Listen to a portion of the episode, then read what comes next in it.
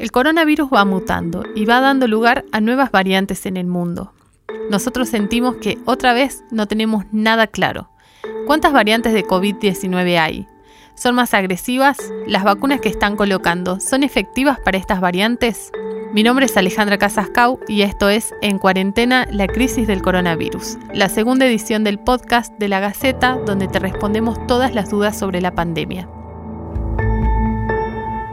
Si nos estás escuchando a través de lagaceta.com, podés dejarnos tus inquietudes en los comentarios. ¿Estás escuchando? La Gaceta Podcast. En la Argentina se detectaron cuatro variantes, informó el Consorcio País del Ministerio de Ciencia, Tecnología e Innovación de la Nación, integrado por laboratorios públicos y privados que fueron agrupados para hacer la vigilancia del genoma del virus. Primero es importante saber, cuando hablamos del SARS-CoV-2, ¿cuál es la diferencia entre variantes y cepas? Para eso hablamos con Julio Villena, investigador del CONICET. Un virus, como cualquier organismo vivo, tiene la capacidad de ir cambiando su genoma a lo largo del tiempo a través de las generaciones.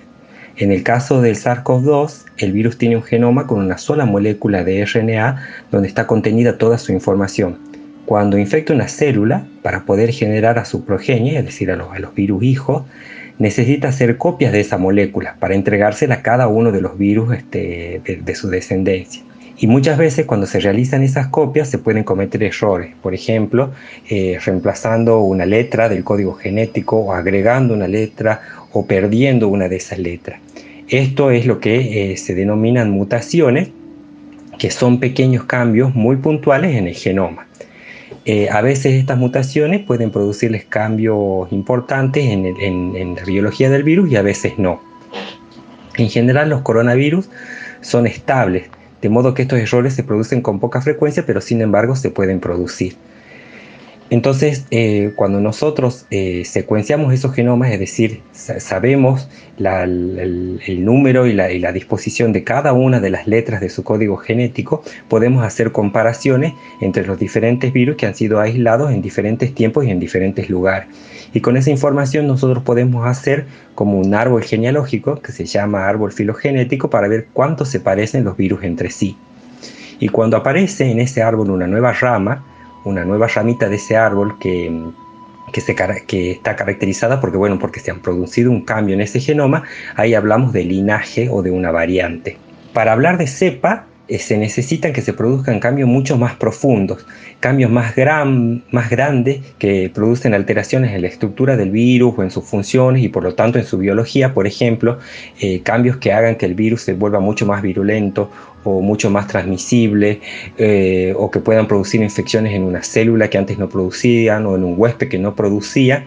Entonces allí se puede comenzar a hablar de, cepas. Es decir, el cambio fenotípico tiene que ser muy grande para que hablemos de cepas. Por lo tanto, eh, por ahora, este, para el SARS-CoV-2 lo, correcto es hablar eh, solamente de variantes. ¿Es común que los virus muten o solo pasa con el SARS-CoV-2? La generación de variantes no es una característica solo del SARS-CoV-2. De hecho, la evolución de los virus es algo esperado. Eh, prácticamente todos los virus eh, mutan y producen linajes a lo largo del tiempo. Y de hecho, el coronavirus en realidad tiene una, una, baja tasa de mutación comparado con otros virus de ARN, como por ejemplo el HIV o el virus influenza. Si los coronavirus son estables y es difícil que se produzcan estos cambios, ¿por qué al año del primer caso ya tenemos variantes del virus original? Este virus en particular eh, ha tenido la posibilidad de generar eh, variantes rápidamente, principalmente por dos factores. Uno, y el más importante, es haberle dado la posibilidad al virus de replicarse eh, muchísimas veces. Eh, si contamos la cantidad de progenie viral que se produce en cada huésped y la cantidad de personas que, se han infectado en el mundo, eh, podemos, ver que el, virus ha tenido la posibilidad, muchísimas posibilidades de que se produzcan cambios en, su genoma, que se produzcan esas mutaciones este, y se acumulen esas mutaciones y que aparezcan variantes que al parecer muchas de ellas están eh, cambiando un poco la, biología del, virus original. ¿Las variantes SARS-CoV-2 son más peligrosas que el virus original? Las variantes de un virus no necesariamente son más peligrosas que el virus original. ¿Por qué? Porque los cambios que se producen en el genoma del virus a través de las mutaciones pueden jugarle a favor, en contra o no hacer nada. Eh, las mutaciones que le juegan en contra y hacen que el virus sea, por ejemplo, menos eficiente para transmitirse o para infectar una célula, para evadir el sistema inmunológico, van a hacer que el virus se vaya perdiendo en la población donde está circulando porque, bueno, es eliminado más fácilmente.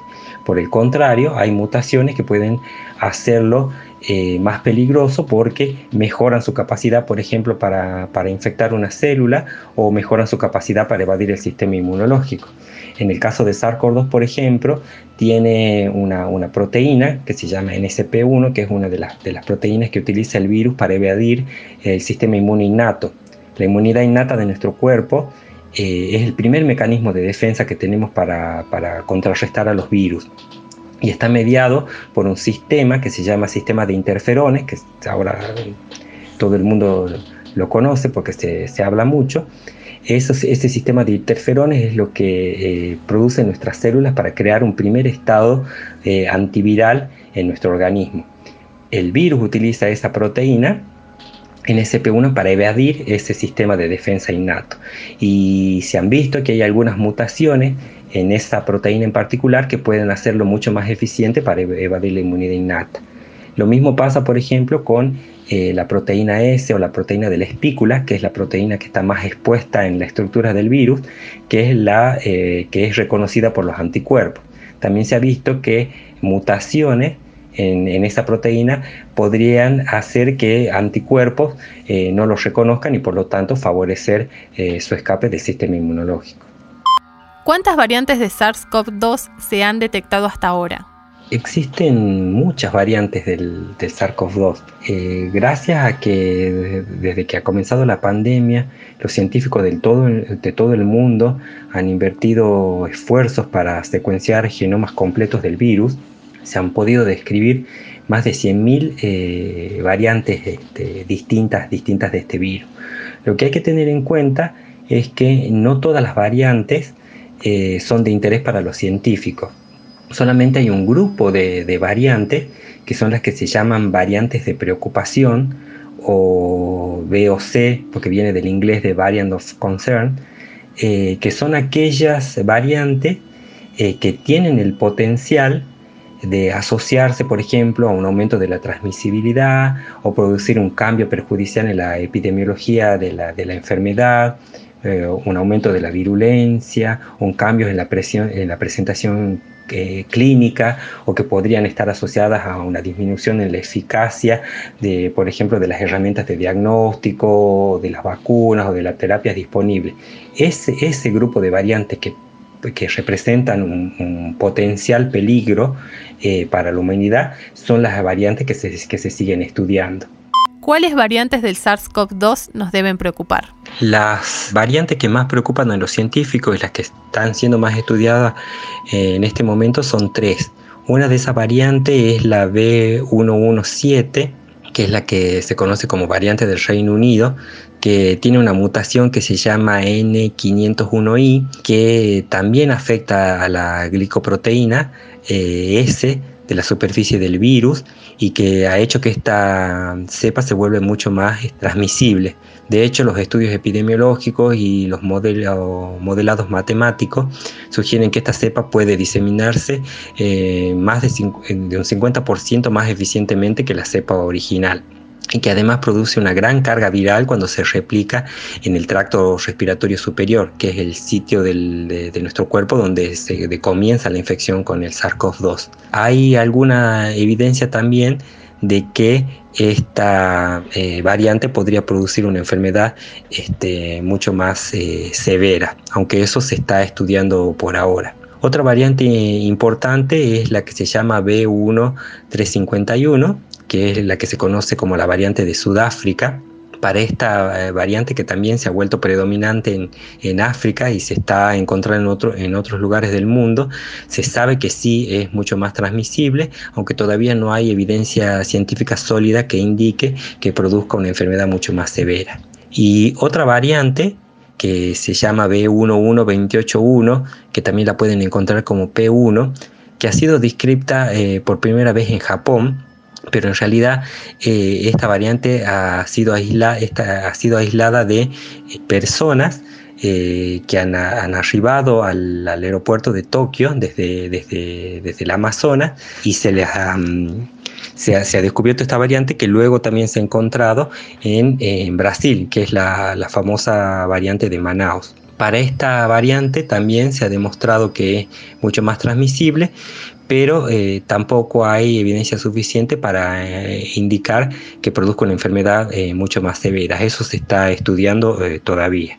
El problema con estas dos últimas variantes, que es la de Sudáfrica y la, y la, y la de Manaus, es que tienen una mutación que está localizada en la región RBD, que es la que yo decía que es la que le sirve al virus para interactuar con el, con el receptor para infectar a nuestras células, que es, una de las regiones más importantes hacia las cuales están dirigidas los anticuerpos que generan las personas que han sido infectadas o las personas que han sido vacunadas para poder neutralizar al, al virus. Existe ya alguna evidencia de que esta mutación le permitiría al virus escapar por lo menos escapar parcialmente de la acción de los anticuerpos neutralizantes y por lo tanto estas dos cepas se están siguiendo con preocupación porque eh, podrían disminuir la eficacia de, las vacunas que se están administrando en el mundo en este momento. Y después hay otras dos este, cepas, hay otras dos variantes, que son la de Río de Janeiro y la de, la de California, que también tienen algunas mutaciones que preocupan a los científicos, pero bueno, estas, estas variantes todavía se están, se están estudiando y hay muy pocos estudios como para sacar conclusiones sólidas todavía. ¿Por qué la variante india del SARS-CoV-2 despierta tanta preocupación? durante el mes de abril se ha podido saber mucho acerca de esta variante porque eh, los bancos de datos han recibido casi 1.200 eh, genomas nuevos secuenciados que provienen de varias partes del mundo, casi de 17 países. Por supuesto, la mayoría proviene de la India, pero también del Reino Unido, de Estados Unidos y de otros países eh, asiáticos y esto ha permitido un análisis genómico más completo de esta variante en particular. Y lo preocupante es que en esta variante se han encontrado tres mutaciones que podrían indicar que es una, es una variante que puede ser un poco más este, problemática. Por un lado, hay dos mutaciones eh, justo en la, en la, proteína de la espícula que hacen que esta cepa pueda interactuar mucho más fácilmente con las células y por lo tanto eh, ser más infecciosa. Por lo tanto, se la considera que puede ser mucho más transmisible.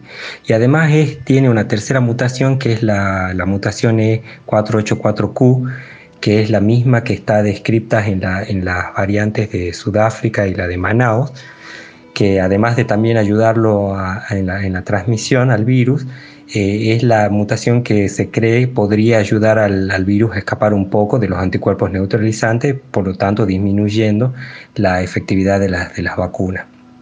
Por supuesto, esto también hay que estudiarlo, pero bueno, es, una, variante que tiene esa, mutación y por lo tanto ahora se ha transformado en una variante de, preocupación que hay que seguir investigando. Sobre todo porque se cree que esta es la, variante que ha causado la gran cantidad de casos que se están observando actualmente en la India.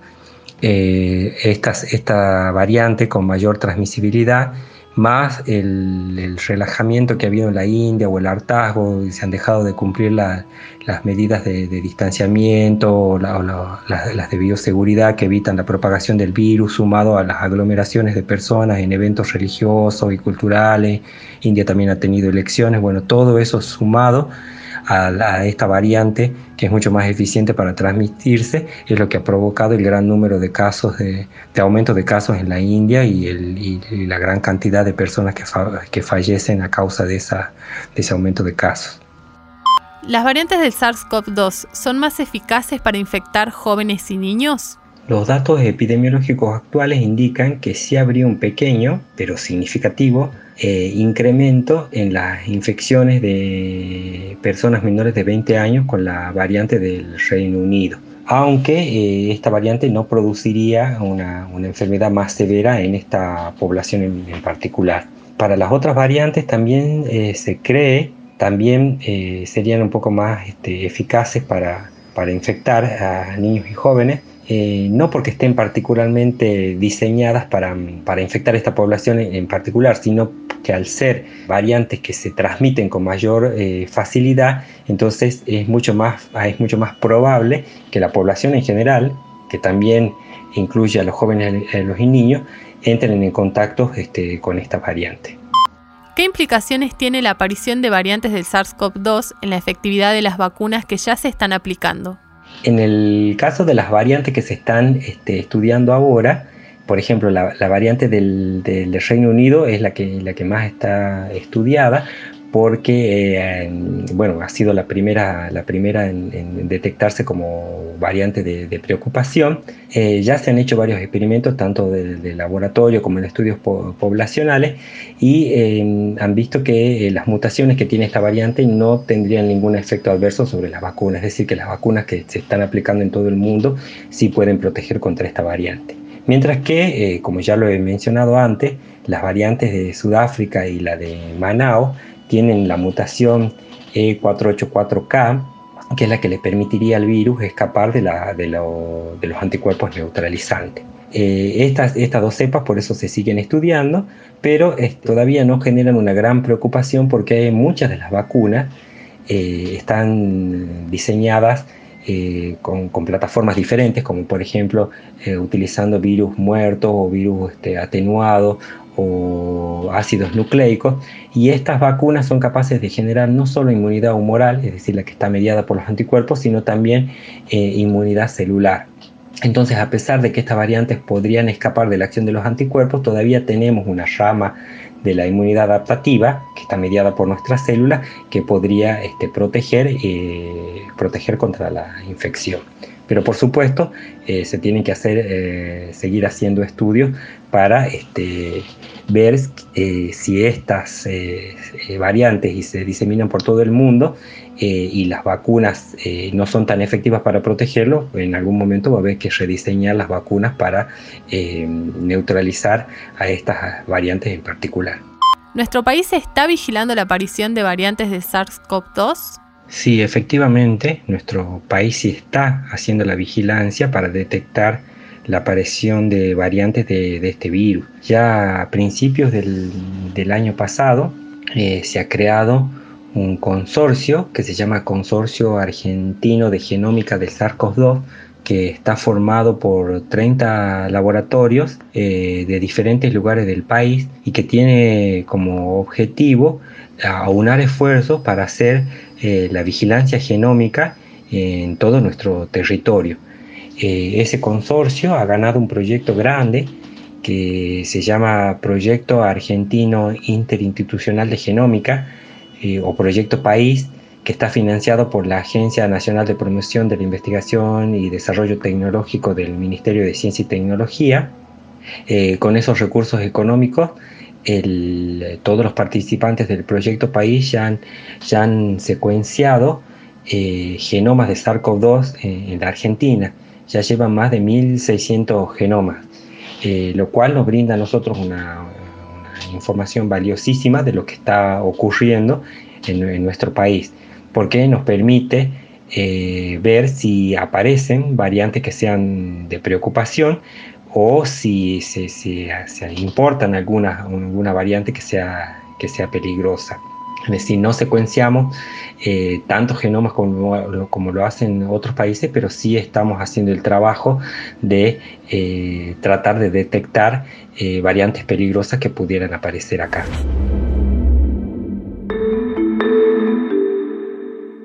Esto fue En Cuarentena, la crisis del coronavirus. Mándanos tus preguntas y comentarios a podcast.lagaceta.com.ar. Vamos a estar brindando información chequeada permanentemente. Y por favor, en lo posible, trata de no salir de casa. Colabora y nos cuidemos entre todos.